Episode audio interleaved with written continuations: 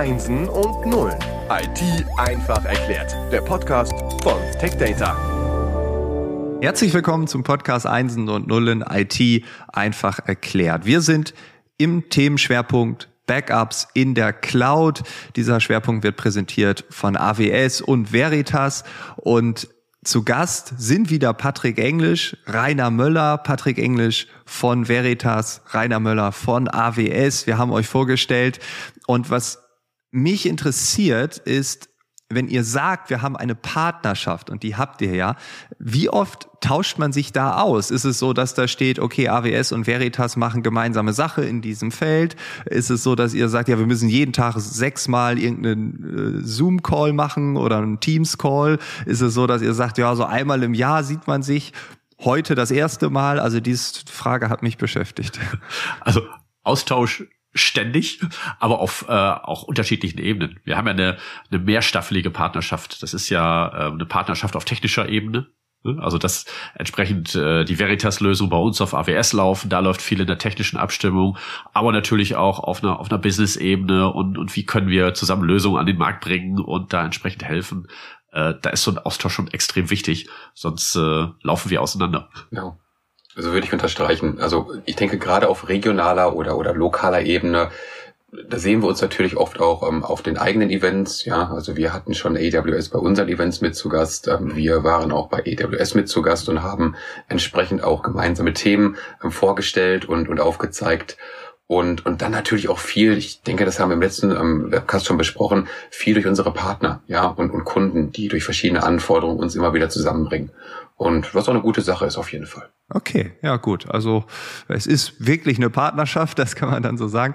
Ähm, Patrick, du hast in der letzten Episode hast du über hybride Modelle gesprochen. Du hast gesagt, da kann man dann so richtig diskutieren. Dann habe ich gesagt, gut, das machen wir jetzt nicht mehr. Das machen wir in der nächsten Episode. Die ist jetzt gerade gestartet. Los geht's. Ich habe ein Beispiel im Kopf.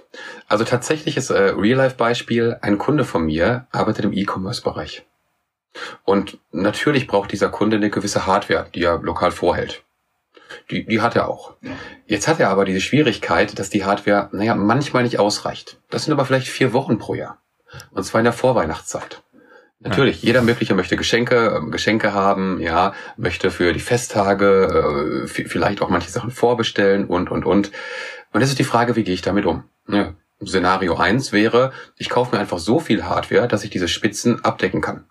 Dafür habe ich dann ja, einen Monat die, die Spitze halt erreicht und elf Monate im Jahr hm, läuft es halt auf irgendwo 80 Prozent Sparflamme, wie auch immer du das nehmen möchtest. Und, und gerade hier wird es halt super interessant, auch zu kombinieren, dieses hybride Modell einzugehen. Das heißt, bestimmte Teile meines Workloads, meiner, meiner, meiner Arbeitslast, gebe ich punktuell in die Cloud, zum Beispiel in, äh, in AWS rein. Wir haben dort einen Betrieb. Natürlich muss auch das Backup natürlich auf der Seite dann mit, äh, mit weiter wachsen. Thema Autoscaling etc. Das muss klappen. Und dann natürlich auch zum richtigen Zeitpunkt wieder mit der entsprechenden Anforderung wieder zurückwachsen. Typisches Beispiel einer hybriden Modell. Ähm, Version, genau. Hm. Ja, okay, also E-Commerce ist, glaube ich, ein ganz logisches Beispiel. Vor Weihnachten geht's da ab.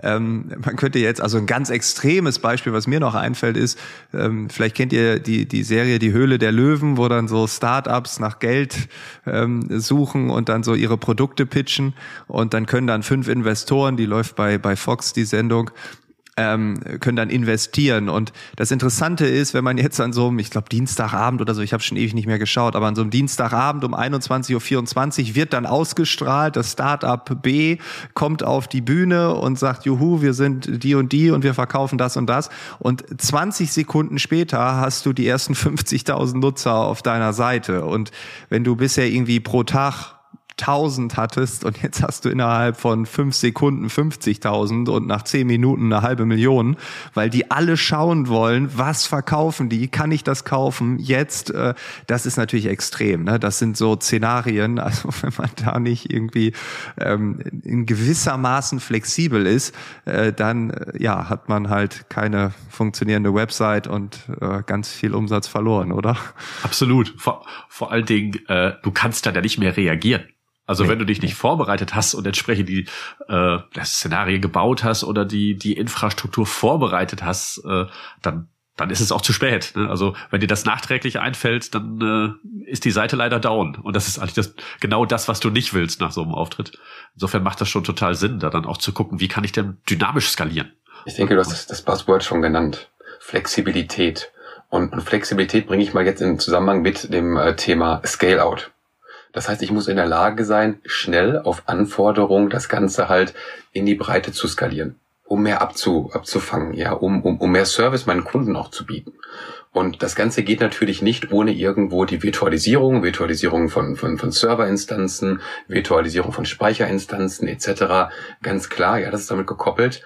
Und, und ich denke, Rainer, wirst du auch bestätigen können, ein ganz, ganz wichtiger Faktor dann ist natürlich, das auch alles automatisierbar zu machen als, als Lösungsarchitekt und den gewissen Self-Service auch anzubieten. Ja, sowohl dem Architekten der Lösung, aber natürlich auch dann hinterher den, den Usern, ja, um, um das Ganze halt nutzen zu können, wie auch immer das aussieht. Was denkst du? Ist ja so ein typisches Grundprinzip von Cloud und vielleicht sogar bei AWS noch ein bisschen, bisschen weitergeführt. Also wir sind sehr, sehr hinterher äh, Automatisierung zu betreiben auf allen Ebenen. Ne? Einfach weil, weil Automatisierung mir dann auch tatsächlich hilft, dass ich, dass ich reproduzierbare Ergebnisse bekomme und auch aus diesem reaktiven Modus rauskomme und vielleicht auch so den ein oder anderen menschlichen Fehler dadurch auch eliminieren kann, dass ich einfach Prozesse habe, die ich starten kann, die ich automatisiert starten kann, die sich vielleicht sogar automatisiert selbst starten. Ne? Also sowas, Beispiel von gerade, dass ich über ein, ein sogenanntes Autoscaling zum Beispiel sage, oh, jetzt gehen die Anfragen aber nach oben dann provisieren die mal automatisch weitere Ressourcen dazu. Und ich glaube, das ist vielleicht einer so der, der, der großen Vorteil, finde ich, von, von Cloud Computing, dass ich, ähm, wenn ich da die vernünftigen Regeln und die Mechanismen einbaue, dass ich dann ja auch die Möglichkeit habe, diese Dynamik nicht mehr selber fahren zu müssen, ne, sondern das entsprechend über Managed Services an, anbiete, abbilde, die äh, das Ganze dann dann für mich regeln und quasi in meinen Parametern dann entsprechend bewegen. Ja, also, also super spannend. Auch, auch wir sehen da einen wachsenden Bedarf, immer mehr Leute, die, die auf uns zukommen, hey, wie, wie können wir es integrieren, wie können wir Automatisierung vorantreiben? Ja, ist, ist ein heißes Thema. Äh, also toll, dass beide Plattformen das können, ja, beide die richtigen Werkzeuge haben, um das auch zu ermöglichen und, und dann einfach in diesen, in diesen, diesen, diesen Automati Automatisierungsgedanken ähm, reinzukommen. DevOps ist ja häufig ein Thema, was wir da hören, um das Ganze voranzutreiben. Und, ähm, und, und das, das finde ich halt klasse. Und ich glaube, auch nur so bekommst du das Thema ähm, On-Premise oder On the Premises und, und äh, Public Cloud wirklich einher, ja, beziehungsweise in, in, in line, wie man so schön sagt, um, um wirklich die besten Möglichkeiten aus beiden Welten zu erreichen und zu nutzen. Ja, ein, eine, eine Frage, die ich mir da stelle, ähm, und ich hoffe, ich bin nicht alleine, wenn ich jetzt ein Unternehmen bin und sage, okay, meine Infrastruktur, die gesamte Infrastruktur gebe ich aus meiner Hand. So, jetzt an Rainer, an dich. So, ne? Und, und das macht mir Angst. Ähm, kann ich dann noch unabhängig sein und, und so? Also bei wie viel Prozent der Kunden ist das so? Bin ich jetzt der Einzige im Raum oder das wirst du ja wahrscheinlich schon öfter gehört haben? Ja, ich, ich würde mal sagen, so 101 Prozent äh, würden, glaube ich, das Gleiche okay. sagen. Das ist ja. das klassische, vielleicht sogar das wichtigste Thema, wenn man sich dem, dem Thema Cloud und äh, äh, wie nutze ich Cloud und wie nutze ich Cloud sicher und wie sicher sind meine Daten äh, auseinandersetze. Und das muss ich auch. Ich meine, ich bin verantwortlich für die Daten meiner Daten, die Daten meiner Kunden. Und äh, da ist es auch genau die richtige Frage, die ich mir da stellen muss. Ich kann da nicht blind drauf vertrauen und sagen, okay, das ist alles sicher, das kann ich in meinem Rechenzentrum auch nicht.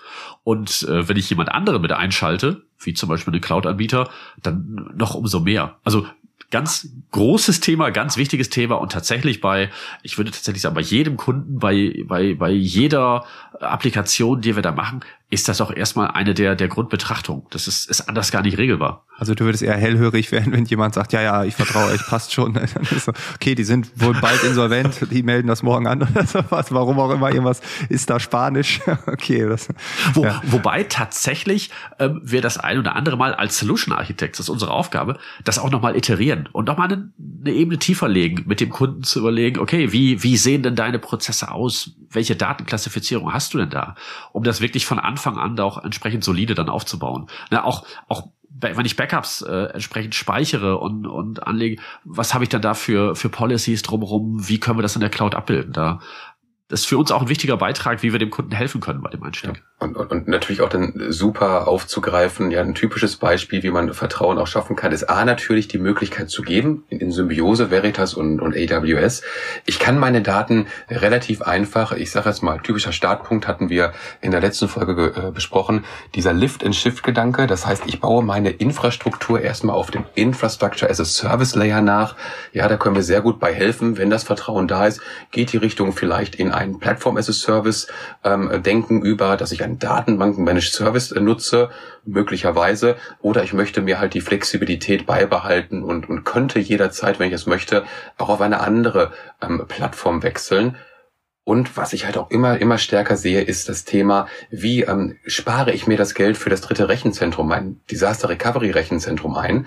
Und da bieten sich natürlich gerade Kosteneinsparungen ein, die wir gemeinsam mit AWS erreichen können. Die sind, die sind gigantisch. Ähm, man überlege sich, man schiebt die Daten effizient und wirklich nur das Notwendigste an, an, an Daten, äh, die es überhaupt gibt, äh, rüber. Man, äh, man nimmt jetzt diese Daten aus einem günstigen S3-Speicher in AWS und ist in der Lage, vollständig automatisiert per Single-Click die gesamte, wenn man möchte, die gesamte Infrastruktur wieder aufzubauen aus diesen Backup-Daten, ist das natürlich ein grandioser Ansatz. Und wenn ich das auch noch testen kann und mit Reporting nachweisen kann, da ist eine Menge, eine Menge Kunden mitgeholfen. Ja, ich habe ähm, in einer Zeitung gelesen, äh, dass, dass ein Unternehmen, in, in diesem Fall ein Automobilhersteller, ähm, verschiedene Anbieter hat. Also das Vertrauen quasi gesplittet. Ähm, aber ich glaube, es ist vielleicht gar nicht so, weil die haben jetzt in der Industrial Cloud jetzt AWS und beim autonomen Fahren haben sie halt eine Cloud von einem anderen Anbieter. Also vielleicht hat man das Vertrauen geteilt. Wir vertrauen beiden und schauen mal. Ähm, aber es sind ja auch unterschiedliche Disziplinen, oder? Also würde man jetzt für die Industrial Cloud AWS und noch zwei zwei andere nehmen, dann wäre es wahrscheinlich ein Kuddelmuddel. Aber so kann das auch Sinn machen, oder? Das, genau, wir sehen das als Ansatz äh, durchaus, dass man sagt, Stichwort ist ja Multicloud, ne, dass ich mich da entsprechend breiter aufstelle. Man muss eben nur aufpassen, äh, dass man nicht anfängt, sich so eine Art, äh, ich kann zu jedem Zeitpunkt in jede beliebige Umgebung umziehen, Umgebung aufbaut. Weil ich dann im Endeffekt die, die Vorteile, die mir ein Cloud-Anbieter bieten kann, äh, dadurch wieder zunichte mache. Ne, ich baue dann ja im Endeffekt so eine Art Zwischenebene, so eine, so eine Virtualisierung quasi über die Anbieter, die ich entsprechend mit reinnehmen will. Und damit, äh, ja, merze ich im Endeffekt die individuellen Vorteile aus und bin so auf dem kleinsten gemeinsamen Nenner. Das sehen wir zum Beispiel, wenn, wenn es Unternehmen gibt, die mit Kubernetes, viele machen das ja, damit arbeiten äh, und dann sagen, das kann ich überall hin transportieren.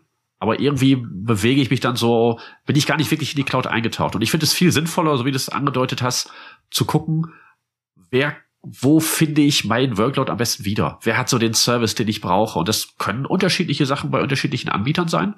Wichtig ist, dass ich einfach schaue und wirklich gucke, was passt für mich am besten und für meine Anforderungen am besten und das dann entsprechend äh, dann auch so umzusetzen, wie es für mich sinnvoll ist. Ja, und also, finde ich wichtig, also da muss, genauso wie es das Rainer, jedes Unternehmen für sich das Richtige wählen, ja.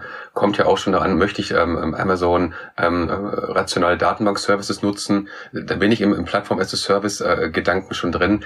Umziehen woanders macht wenig Sinn, es ist, es ist äußerst komplex. Ähm, wenn ich aber auf der anderen Seite wiederum vielleicht von einem anderen Anbieter, einen anderen Datenbankservice nutze, dann kommen wir schnell aber wieder in die Gedanken, ja gut, jetzt habe ich mehrere Anbieter, wie kann ich alles zentral irgendwo verwalten, auch von der Datenmanagement-Sicht her?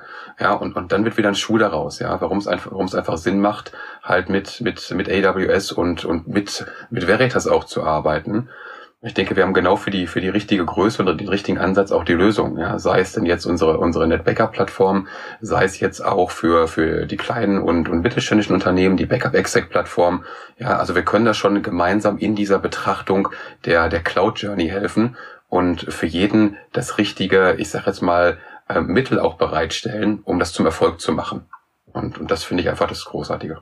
Das ist ein super Punkt, den du ansprichst, denn wer wird sehr oft übersehen. Äh, wenn man guckt, okay, was, wo, welchen Anbieter nutze ich da, dann guckt man eben ganz oft nur auf die blanke Cloud. Und äh, ich will ja schauen, wie sieht meine Lösung nachher aus. Also muss ich auch gucken, was ist denn so die richtige, die richtige wer bietet mir die Lösung auch aus, aus Partnersicht aus? Welche, welche Systeme bauen quasi auf diesen entsprechenden Clouds mit auf? Und das ist genau das, was du sagst. Da haben wir eben eine Kombination Veritas AWS, wo wir sagen, also wirklich vom System, vom Backup-Layer, von der ganzen Verwaltung bis runter zu den Speicherservices, Deep Glacier ins Archive rein, wo ich richtig kostengünstig dann bei uns speichern kann. Und das ist eine End-to-End-Lösung. Und das darf man eben nicht vergessen. Viele gucken tatsächlich erstmal so auf die generellen Cloud-Metriken, aber eigentlich nicht wirklich an das, was sie damit machen wollen. Wir wollen ja auch nicht einfach nur Cloud machen, weil ist jetzt gerade en vogue. das soll ja auch irgendwas dabei rumkommen, ja. Das stimmt. Was wir eben auch noch sehen, dass der, äh, auch beim Multicloud-Ansatz, es zeichnet sich normalerweise ganz klar ähm, dann auch, auch Favoriten ab dass man sagt, ja, wir wollen vielleicht uns jetzt nicht äh, einem Namen komplett verschreiben, aber die Realität zeigt dann, es geht schon sehr, sehr stark äh, dann in eine Richtung. Also viele Kunden, die mit uns erstmal zum Beispiel mit S3, mit Speicher angefangen sind, äh, merken dann, okay, die Daten sind ja schon bei AWS. Jetzt kann ich darauf noch weiter Analysen fahren, jetzt kann ich weiter gucken. Ähm, irgendwann merkt man, die ganzen Daten liegen da, mein Workload ist aber noch on-premises. Ich baue mir hier eine wahnsinnige Latenzkette auf. Und dann fangen an, die Workloads vielleicht auch in Richtung Daten zu, zu wandern, gerade wenn es um was nicht, Machine Learning äh, Algorithmen geht oder äh, komplexe Analysen, die ich fahre, dann will ich ja auch Rechenleistung und Daten zusammenbringen. Und das, das merkt man, dass dass dann sich auch dahin entwickelt, äh, dass man schon merkt, die Richtung ist die, die ich gehen will. Das sind die Services, die mir da geboten werden, die Sinn machen. Und äh, dann entwickelt sich aus einer anfänglichen Multicloud-Strategie doch schon ein ganz klarer Favorit, äh, den man dann auch weitergehen will. Also wenn wir jetzt so ein Zwischenstand haben, inklusive Ausblick. Da war schon so ein bisschen Ausblick drin, aber äh, was würdet ihr sagen, wo geht die Reise noch hin? Sind wir am Anfang, sind wir mittendrin oder ist das schon das Ende der Reise? Ich würde sagen, für äh, gerade für die deutschen Unternehmen, äh, Beispiel der Mikrowelle und die Adaption in Amerika sehr schnell, großartig. Jetzt muss ich nur noch einmal kochen, egal wann wer kommt. Ja, ich mache das Essen schnell warm. Ähm, die Briten und die Deutschen, ach du meine Güte, Mikrowellenstrahlung, schlimm. Dann waren die, dann waren die Engländer irgendwann mal relativ schnell, haben auch die mehr Mehrwerte erkannt und ich glaube, mit, ein, äh, mit einer Differenz von sieben bis zehn Jahren kam es irgendwann auch in Deutschland an und die haben die Mehrwerte erkannt und nicht nur die Risiken gesehen. Ich glaube, gerade in Deutschland ist der Markt gerade richtig da. Und, und wir sind genau zum richtigen Zeitpunkt an der richtigen Stelle, um dort die, die, die, die Kunden richtig zu begleiten, richtig zu beraten und, und die richtige Strategie aufzubauen. Und ich glaube, das wird auch in, die in den nächsten ein, zwei, drei, vielleicht sogar fünf Jahren ein spannender Job sein, dort immer tiefer und tiefer reinzugehen. Und darauf freue ich mich sehr. Und natürlich ähm, auch zusammen mit Rainer und AWS, selbstverständlich. Absolut. Ich kann das nur spiegeln. Ähm, wir sind inzwischen man merkt das immer daran, man kommt auf eine inhaltliche Diskussion. Es wird wirklich geguckt, wo sind meine Benefits, wie kann mir Cloud helfen? Und äh, ich nenne das gerne die, die Reflexe, die man erstmal hat, Sicherheitsbedenken sind weg. Jetzt wird inhaltlich geschaut, wie kann ich da mein, äh, meine Daten, meine Workloads hinarbeiten, trotzdem sicher vielleicht sogar noch sicherer sein als vorher. Und deswegen glaube ich, dass wir da am guten Anfang, nicht am direkten Anfang, sondern am produktiven äh, nächsten Schritt nach dem Anfang sind, auf, auf eine wirklich gute Reise in die Richtung Cloud. Okay, also mehr Cloud Natives für die Nation hier oder in dieser Nation. Und äh, eine Sache, Patrick, muss ich ergänzen, äh, weil du das Mikrowellenbeispiel genommen hast. Ich bin ja mehr so Generation Thermomix, aber auch da mag ja eine gewisse Skepsis vorher vorhanden gewesen sein. Vielen sein. Dank euch beiden. Es hat mir großen Spaß gemacht. Ähm, wir sind alle definitiv deutlich schlauer, wissen jetzt, wie das Thema Backup in der Cloud funktioniert. Und äh, ja, ich hoffe, wir hören uns an irgendeiner Stelle nochmal wieder. Patrick, du bist ja jetzt schon ganz erfahren da drin. Rainer, äh, du bist natürlich immer wieder herzlich eingeladen, hier im Podcast nochmal aufzutauchen. Wir freuen uns Sehr auf gerne. die nächste Einladung. Ne? ja. Ciao. Vielen Dank und alles Gute euch. Ciao. Macht's gut. Ciao.